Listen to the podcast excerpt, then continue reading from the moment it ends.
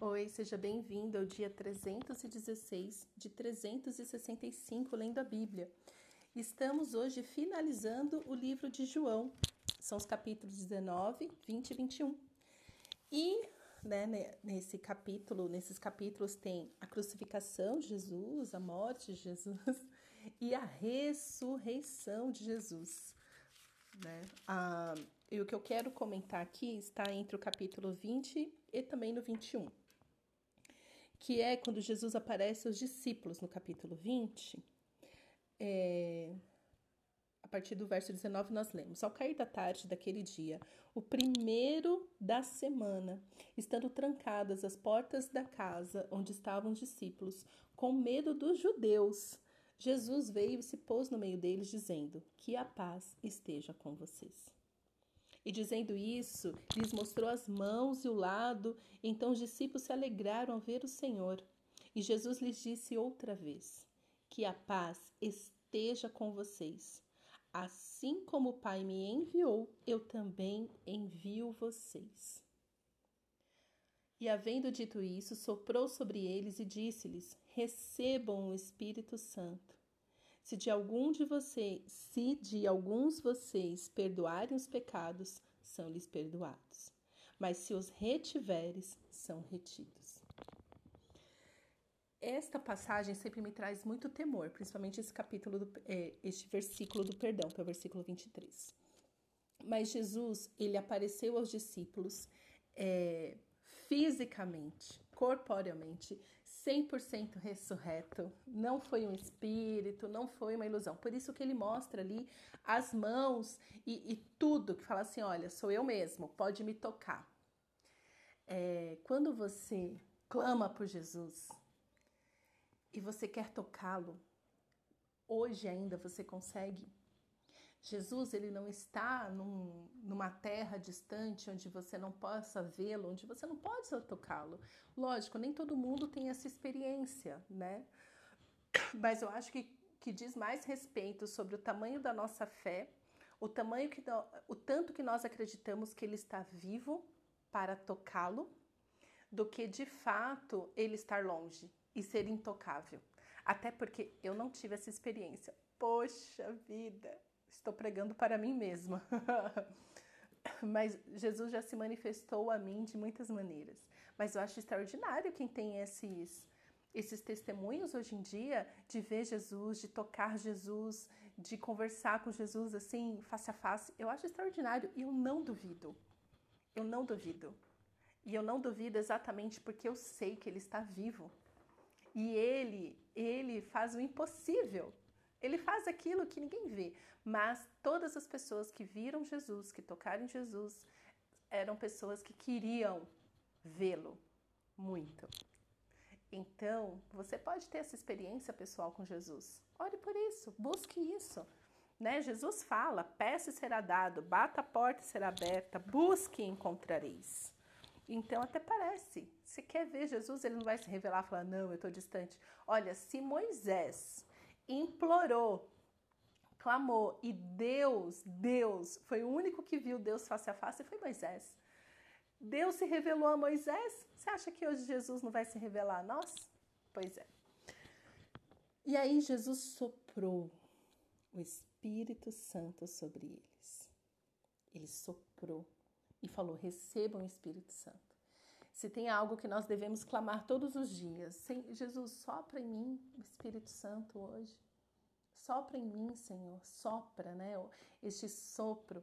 E aí uh, a gente pode fazer esse contraste do, do sopro do Espírito Santo quando Deus, quando Deus criou o homem e a mulher, quando Deus criou a humanidade, ele soprou na narina do homem o espírito e é aí que o homem passou a ter vida. Então aqui Jesus, ele está fazendo a mesma coisa, ele está soprando o Espírito Santo para que agora eles tenham vida espiritual, que eles se movam no sobrenatural. E nada mais sobrenatural do que isso. Se algum de vocês perdoarem, se de alguns, né, não é alguns de vocês, se de alguns vocês perdoarem os pecados, serão perdoados. Mas se o retiverem, serão retidos. Isso me traz sempre muito temor. foi a partir dessa reflexão que eu busco sempre ter no meu coração assim, tá, eu preciso perdoar alguém? Eu preciso. E quem que você perdoa? As pessoas que te ofenderam. É isso. Você se sentiu ofendido, ficou um, machucado no seu coração, ficou uma ferida. Você ficou chateado, magoado, triste. Perdoa essa pessoa, perdoa. Você não precisa ir lá jogar na cara dela, é, falar assim: olha, vim aqui te falar o quanto você me magoou, me ofendeu e blá blá blá. Não, não é para lavar roupa suja. Mas é para você, no seu momento de oração, falar: Senhor, estou tão perdoado, me sinto ofendido, machucado por Fulano. Mas aqui eu quero dizer, Senhor, eu perdoo Fulano pelo que ele fez comigo. Eu perdoo, Senhor. Lógico, em muitos momentos, em alguns momentos, você vai ter que chegar até a pessoa e falar para ela assim: Olha, eu te perdoo. Mas é um, é, é um tanto louco, né? Porque a pessoa não te pediu perdão. Jesus não está falando assim, olha, se alguém vier e te pedir perdão, você vai lá e perdoa a pessoa. Não, Jesus está falando assim: se vocês perdoarem os pecados, serão perdoados. É isso. Ele não está falando se a pessoa te pedir perdão. Por isso que eu falo, você pode sim, e você vai ver o quão rico é isso. Porque o perdão é, além de liberar a pessoa, é para limpar o seu coração, é para você purificar o seu coração. Então, quando você fala assim, Senhor, estou tão chateado com Fulano, Beltrano, Ciclano, eu falo isso que eu já fiz isso trocentas vezes. E depois que eu descobri isso, que era assim, que eu liberava perdão sobre a vida das pessoas, a minha vida ficou muito mais fácil. Por dois motivos. Primeiro, que eu percebi que tem algumas situações que eu perdoo mais rápido né, confesso ali, Senhor, fiquei chateado com fulano, mas Senhor, eu quero dizer que eu perdoo fulano por causa disso, disso que ele me fez. Tem que dar nome. Já falei isso aqui várias vezes. Quando você perdoar alguém, você tem que falar exatamente pelo que você está perdoando a pessoa, certo? Mas tem outras coisas que eu demoro um pouquinho mais para perdoar, que eu converso com o Senhor, Senhor, eu perdoo fulano, e o Espírito Santo me fala: "Não, você não perdoou ainda, que você ainda está com raiva quando você lembra". você ainda está chateadinha quando você lembra, então você não perdoou. Então, é isso que o Espírito Santo faz. O Espírito Santo vem é, nos auxiliar neste processo de perdão. E sabendo que quando você não perdoa, é, fica retido. Aquela ofensa que a pessoa te fez fica retido. E aí a sua vida não vai para frente. Aí você fica com o rabo preso.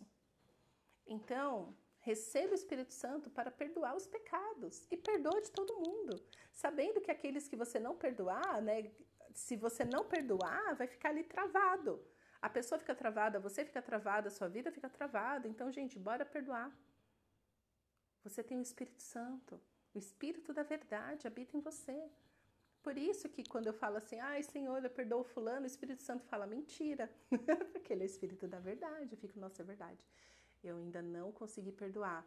E ali o Senhor trata o meu coração, trata a minha ferida, até que chega uma hora que de fato eu libero perdão sobre a vida da pessoa e, e aquela situação realmente esquecida, é lançada no mar do esquecimento e vida que segue. E é uma maravilha quando isso acontece obra do Espírito Santo. E aqui no verso 21, para a gente encerrar, é a conversa de Jesus e Pedro. E já que a gente está falando de perdão, Jesus ele provoca Pedro. Ele provoca Pedro, porque lembre-se, Pedro era aquele que dizia, que disse para Jesus, um pouco antes dele ser levado, ser preso, falando: Jesus, eu nunca te abandonarei eu vou estar contigo até o fim, jamais. E Jesus fala assim: Pedro, querido, você vai me negar três vezes. Quando tudo isso, você vai me negar três vezes ainda. E Pedro fala: Não, Jesus, nunca te negarei. E aí Jesus vem, dá, né, sopra sobre eles o Espírito Santo, falando isso, sobre perdão. E aqui tem essa conversa com Pedro falando sobre amor. E eu acredito muito que é também outra palavra que ministra muito ao meu coração quando Jesus faz isso. Ó. Depois de terem comido, Jesus perguntou a Simão Pedro: Simão, filho de João, Você me ama mais do que estes outros me amam? Ah, gente, Pedro devia estar quietinho na dele, pensando: Jesus vai se lembrar que eu neguei ele três vezes. E Jesus pergunta, a primeira vez, né? Porque Jesus faz três vezes essa pergunta, falando: Olha, Pedro, você me ama? Simão Pedro. E ele respondeu: Sim, o Senhor sabe que eu amo. Eita! Jesus lhe disse: Apacente os meus cordeiros. Jesus perguntou pela segunda vez: Simão, filho de João, você me ama? Ele respondeu: Sim, o Senhor sabe que eu amo. Jesus lhe disse: Pastorei as minhas ovelhas. Pela terceira vez, Jesus lhe perguntou: Simão, filho de João, você me ama? Pedro ficou triste por Jesus ter perguntado pela terceira vez: Você me ama? E respondeu: O Senhor sabe de todas as coisas e sabe que eu amo. Jesus lhe disse: Apacente as minhas ovelhas. É, aqui, para cada negação de Pedro, Pedro negou Jesus três vezes. Jesus pergunta três vezes: Você me ama? Eu acredito que a cada pergunta dessa que Jesus fez para Pedro foi para curar, foi para que Pedro pudesse se perdoar por ter é, negado Jesus. Eu conheço muitos crentes que falam assim: eu não tenho problema de saber que Deus me perdoa, que eu sou perdoado, eu não, eu acredito em Jesus, eu sei que é, Deus me perdoa, que eu sou perdoado em Jesus, mas eu não me perdoo pelo que eu fiz. Então, essa é uma coisa. Para cada negação de Pedro, Jesus pergunta: Você me ama? Para que Pedro se lembrasse que sim, eu amo o Senhor. Isso é mais importante do que tudo. O amor que eu tenho pelo Senhor faz com que sim, eu perdoe o meu momento de fraqueza, o meu momento de medo, o meu momento ali onde eu neguei o Senhor diante de todos, quando eu fui confrontado. E aí Jesus continua: apacenta as minhas ovelhas, ou seja, faça o que eu fiz, faça o que eu mandei você fazer. Você foi criado para apacentar as minhas ovelhas. Você foi feito, você viveu tudo isso comigo para expandir o reino de Deus na terra.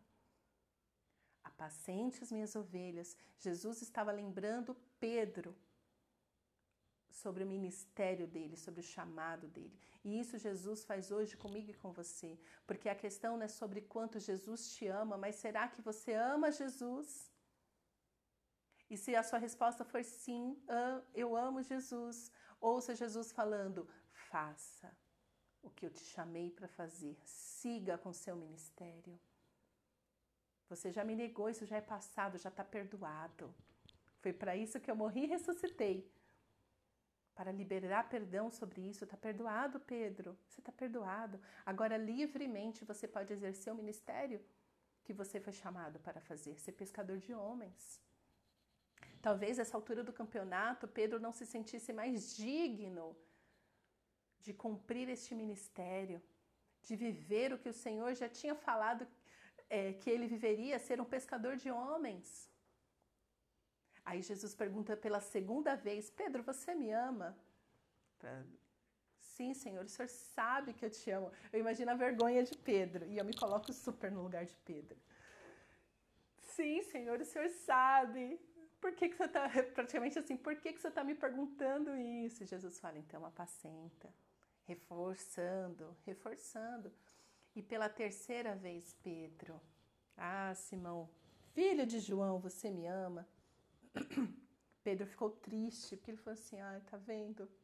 O senhor ainda não acredita que eu amo. É, essa é uma pergunta muito importante que nós devemos responder. Será que você realmente ama Jesus? De verdade?